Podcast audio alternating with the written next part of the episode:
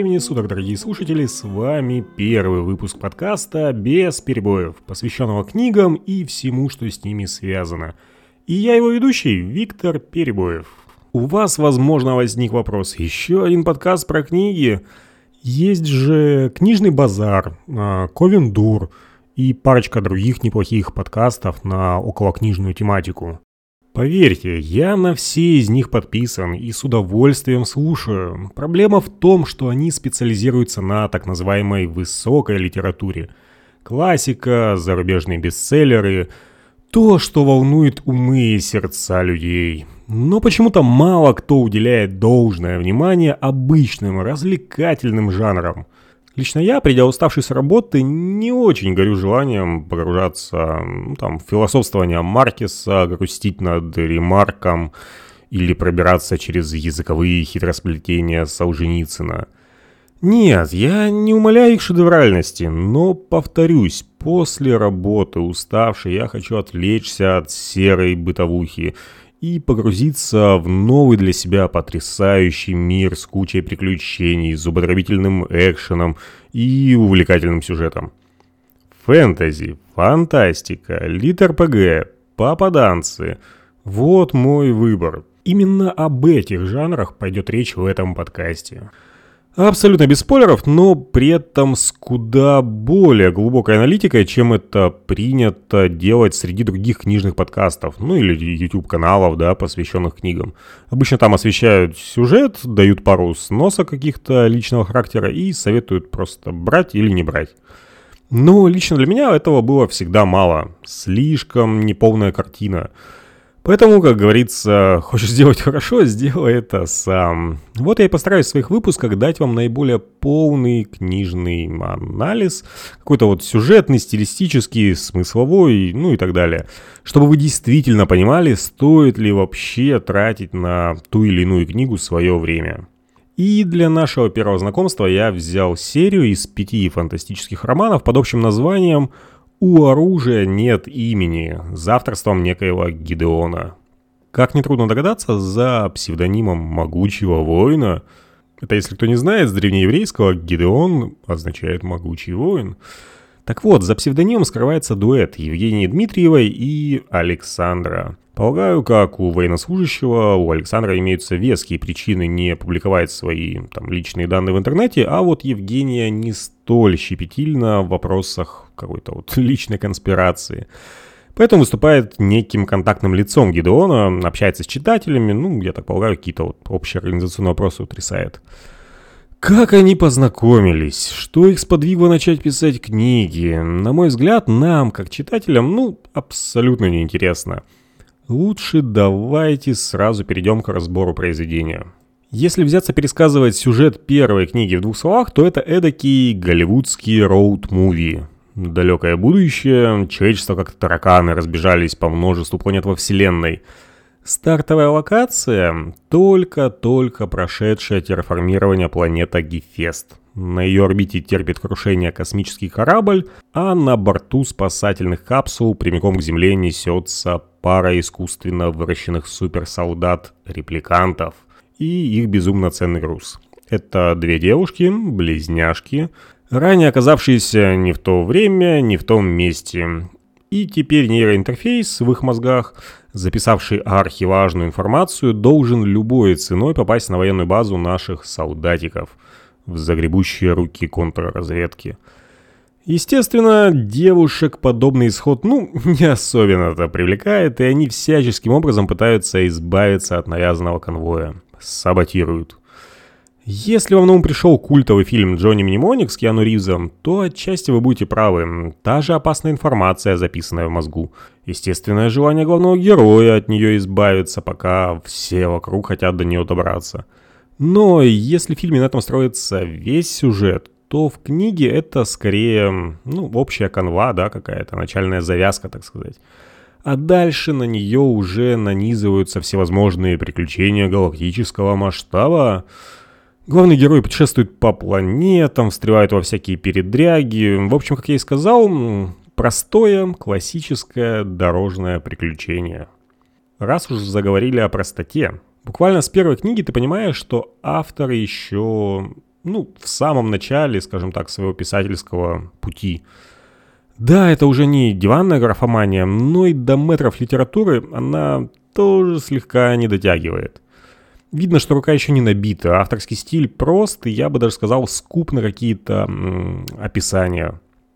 Если ждете здесь длинные абзацы с кучей метафор, сравнений, фразеологизмов и прочих финтифлюшек, то, пожалуй, разочарую. Здесь этого практически нет. Да, частенько молодые авторы наоборот ударяются в другую крайность и буквально насильно вбивают в каждое предложение тонны описательства. Беря пример с какого-нибудь Льва Толстого, я не знаю, где две строчки диалога, а потом три страницы описания «Как же хорош столетний дуб на закате весеннюю порою». Другие же, вот подобно Гидеону, наоборот пишут сугубо, ну, утилитарно, что ли, не приукрашивая, не беря в расчет, ну, ничего лишнего. На мой взгляд, и то, и то, ну, неоправданные крайности вот какие-то. С одной стороны, очень тяжело пробираться через полотна текста, где сюжет топчется на месте, а его обрежают все в новую и новую одежку. А с другой стороны, очень хорошо, когда тебе не приходится додумывать за автором композитный бронежилет сейчас надет на героя там, или экзоскелет. Весна на улице или глубокая осень. Пахнет, там, не знаю, машинным маслом или мокрым асфальтом. Все эти нюансы здорово работают на погружение, на чувство реализма, что ли, какой-то причастности к герою. А тут частенько авторы так увлекаются диалогами и описательством, что не замечают, ну, банальных вещей. Ты читаешь и не понимаешь, утро сейчас, день или вечер. И Гидеон, пожалуй, здесь не исключение. Многие моменты в произведении подаются не в развернутом виде, а буквально тезисно, вскользь. И вообще, вся вот эта аскетичность сильно бьет по первой книге. Например, Несмотря на то, что это роуд-муви и герои скачут по планетам, территориально место действия весьма ограничено. Смотрите, по контексту нам дают понять, что обитаемых планет в космосе огромное множество. Но наши герои за первые две книги побывают от силы на двух-трех из них. И ладно бы фиг с ним, это не космоопера все же, да, какая-то на 100-500 лет, а камерное приключение – ну блин, даже так нам не показывают всю планету. Вместе с главными героями нас бросают в какой-нибудь маленький городок, а все события, приключения ограничиваются, ну, буквально одной-двумя локациями размером с улицу там или обычный дом. Лично мне не хватило сочных, вкусных подробностей. Что за планета? Как ее колонизировали? Чем живут и дышат обычные жители? Что с коренным населением? Есть ли оно вообще? Какая фауна? Может там грибы размером с небоскреб или деревья летают по воздуху, а камни бегают на ножках? Все это остается за кадром. И это, кстати, вот бесит почти во всех космических фильмах и многих книгах, когда нам говорят, что вот уникальная планета с уникальными жителями, инопланетянами, и нифига не показывают, не рассказывают. Главный герой носится, убивает кого-нибудь, спасает, там, не знаю, и даже не оглядывается по сторонам, ничему не удивляется. Да я в другой район своего города приехал, заблудился уже через пять минут. Ходил с открытым ртом, пылился по сторонам, буквально в параллельный мир попал. Что уж говорить о другой, мать его, планете. Но режиссеры или авторы книг обычно этим как-то не заморачиваются, переводя вектор внимания вот сугубо на главного героя, тем самым убивая на корню весь эффект погружения. Так, ладно, тут, пожалуй, стоит сделать отступление и рассказать о вселенной в целом, чтобы вам было понятнее, о чем я говорю. Как я уже сказал, далекое будущее. В космосе царит триумвират из политических гегемонов – Первый из них – Доминион, Содружество миров с Марсом во главе. Эдакая колыбель человечества, с множеством захваченных миров, самая просвещенная и толерантная, самая технически подкованная. На пятки им наступает молодой, злой и голодный консорциум, группа трансгалактических э, корпораций, сумевших отделиться от Доминиона, захватить несколько планет и усиленно тянущий на себя экономическое одеяло – и последнее, но не по значению, Сила Вселенной — это союз первых. Название пафосное говорит само за себя. А, в лохматые годы первые переселенцы с Земли улетели на поиск лучшей доли в бескрайний космос. Инопланетян они так и не нашли, зато смогли обосноваться на более-менее пригодных для жизни планетах. Проблема в том, что из-за долгих поисков, да, какой-то там недружелюбной среды или еще каких-то внешних факторов – Связь с Землей была утеряна на долгие-долгие годы. Оттого эволюция переселенцев пошла по совсем другому пути. Произошла так называемая натурализация. Это когда спустя поколения колонисты приобрели одну, две, а то и несколько мутаций. Кто-то поменял цвет кожи, где-то обзавелись ночным зрением и феромонами, кто-то сроднился с товарищами настолько, что обрел эмпатию – по сути, люди сами стали пришельцами.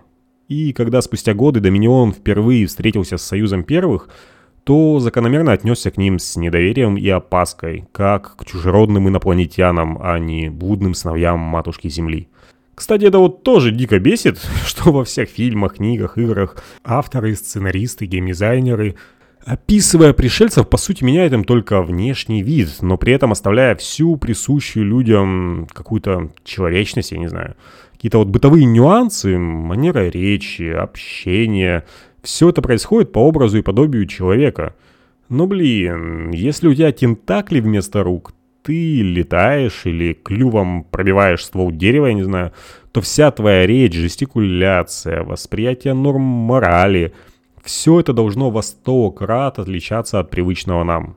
Поэтому зануда во мне дико негодует, когда в каком-нибудь звездном пути Enterprise, натолкнувшись на новую планету с местными жителями, тут же находит с ними какой-то вот общий язык. Аборигены начинают дружить с членами экипажа, предавать, обижаться, любить. Ну, бред же. Вот так на вскидку на ум приходит только одно произведение, где инопланетяне действительно показаны как какая-то неведомая фигня, с которой нужно дико заморочиться, чтобы просто даже установить контакт. Это фильм 2016 года, по-моему, «Прибытие» Дэни Вильнева Сэмми Адамс и... Как его? Соколиным глазом, пускай. Вот там очень круто показаны все проблемы с банальным, с банальным установлением контакта, обычной коммуникацией. И что-то я не припомню, чтобы капитан Кирк с Энтерпрайза сталкивался вот с чем-то подобным. Ладно, так вот, собственно, эти три силы — Доминион, Консорциум и Союз Первых — и поделили обитаемую Вселенную между собой. А все события разворачиваются на пяти-шести планетах. Там и покрытый льдами Китиш, и заросшая джунглями планета смерти Тиамат, пропитанный гедонизмом Эдем и насквозь аграрная Акадия. Ну и так далее. Проблема в том, что только в последних книгах тебе прямым текстом вываливают вот все интересные детали касательно этих миров. До этого же тебе буквально цедят по капельке информацию об окружающем мире. Там словечко, здесь предложение, тут упоминание. Ты как кусочки мозаики собираешь все по крупицам, и только к последним книгам приходит осознание целостной картины. И с одной стороны, это круто, что мир развивается, ну или раскрывается вместе с героями по ходу чтения. А с другой стороны, скудная по первости вселенная легко может оттолкнуть неискушенного читателя. И отсюда мы переходим ко второй проблеме серии. Я ни в коем случае не хочу звучать как-то вот сексистски, да, но лично мне в первых книгах очень сильно бросилась в глаза, скажем так, эм, женская рука в тексте. Как я уже сказал выше, в первых книгах окружающему миру отдается очень малая часть повествования. Акценты здесь смещены в сторону основного блюда, внутреннего мира главных героев. Возможно, я, конечно, ошибаюсь, и именно Александр ответственен за развитие персонажей, их чувства и эмоции, но что-то мне подсказывает, что это не так. Очень уж достоверно раскрыты женские персонажи, а их тут на секундочку две сестры-близняшки, практически диаметрально противоположные по характеру. Так раскрыты, что ты действительно веришь и сопереживаешь им. Ну и да, и солдаты-репликанты получились очень уж объемными, какими-то многомерными, что ли. Общаясь друг с другом и познавая окружающий мир, вот все вот эти герои так или иначе сильно изменяются внутренне. Происходит так называемый сдвиг в характере. И Гидеон очень круто показал вот это становление, ну, вернее, самоосознание солдата себя как человека, а не как одушевленную машину для убийства. Очень хорошо прослеживается весь путь от бездушного агрессивного пса, оружия в руках сильных мира сего, до каких-то вот первых зачатков человечности. Сестры, кстати, тоже не отстают и меняются вот от бывших сексуальных рабынь и эскортниц – до самодостаточных свободных личностей, от озлобленных на жизнь э, жертв обстоятельств до обычных девушек. Весь этот путь показан, ну, прям на 5 с плюсом. Так в чем же проблема, спросите вы? Задумка же крутая, злободневная даже. Жить собственным умом, а не по указке государства. Самодостаточные сильные женщины. Прям повестка дня сегодняшнего. Да, задумка хороша, сместить вектор внимания на внутренний мир героев. Вот только исполнение немного подкачало. Поясню. Вокруг бескрайний космос. С кучей планет, интересной фауной, местными жителями каким-то уникальным инопланетным бытом. Плюс это роуд-муви, а значит приключения сыпятся на наших героев как из рога изобилия. И вот в центр центр этого круговорота событий попадает два оторванных от обычной жизни универсальных солдата, которые банально, там, не знаю, не купались в ванне, не смотрели телек, не сидели в кафешке, я не знаю. И две пожеванных жизнью барышни, не видавшие в этом мире ничего хорошего от слова совсем. Так вот, первых книгах прям жирные куски текста посвящены самокопанию, выяснению отношений и прочим любовным перипетиям, присущим ну, вот всем женским романам. Здесь-то и вылазит та самая вторая проблема. В описании книги стоит социальная и боевая фантастика. И ты ждешь, что с первых страниц тебя завалят крутым экшеном по типу, ну, там, не знаю, звездного десанта Хайнвайна. А в итоге получаешь мелодраму, как в каких-нибудь «Сумерках» или «50 оттенков серого». Девушки, вам наверняка вкатит самокопание солдатиков, доминирующая женская власть над ними, прям мечта фем-движения. Парни, нужно перетерпеть, как и в реальной жизни. А, слюни и сопли, вот это будни озабоченных уменьшаются прямо по экспоненте с каждой главой. И ко второй книге уже не обращаешь на это никакого внимания. С головой прям погрузившись вот в развитие основного сюжета. И, на мой взгляд, на этом вот прям крупные недочеты заканчиваются. Конечно, есть еще мелкие шероховатости, но глаз они сильно не режут, и останавливаться на них подробно, я думаю, смысла никакого нету. Давайте в двух словах расскажу про экшен и закончу все каким-то вот личным мнением, чтобы не растягивать наш первый выпуск. Что касательно Махача. Это все-таки боевая фантастика как-никак. И, казалось бы, книгу пишет военный, и его должно быть выше крыши, но нет. Повторюсь, упор вначале сделан больше на главных героях, на внутреннем мире и становлении их как личность. Возвращаясь к экшену. Как и все в этой серии, он развивается от книги к книге. Вначале он суховат, просто мордобой и легкие перестрелки. То с середины второй книги нам добавляют вкусных подробностей. Боевые ситуации становятся куда интересней. Появляется новое вооружение, боевая техника. Дальше так вообще в бой пойдут уже целые армии. А на десерт останется тайные спецоперации боевые вылазки команда с репликантов. В общем, надпись «боевая» здесь не случайно. Никто из читателей уж точно не уйдет обделенным. Что ж, с боевкой, я думаю, все. Давайте подытожу личным мнением. Вначале я очень скептически отнесся к данному произведению. Вышел я на него случайно, читать начал скорее ну, от скуки, чем интереса. И действительно, по первому впечатлению, аскетичный писательский стиль, простоватый мир, любовное сопляжуйство про отношения – это то, что вот прям с ходов отталкивает. Ну, по крайней мере, меня. Но парадоксальность в том, что всех этих, скажем так, недостатков здесь в меру. С одной стороны, на чаше весов будет вот все то, что я писал выше, а с другой — захватывающие приключения, герои, которым хочется сопереживать, интересные путешествия по мирам, которые раскрываются вот как бутон цветка с каждой книгой.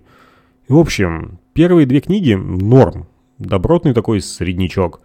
Тебя знакомят с основными героями, раскручивают сюжет и основную интригу. И постепенно выводят на третью книгу.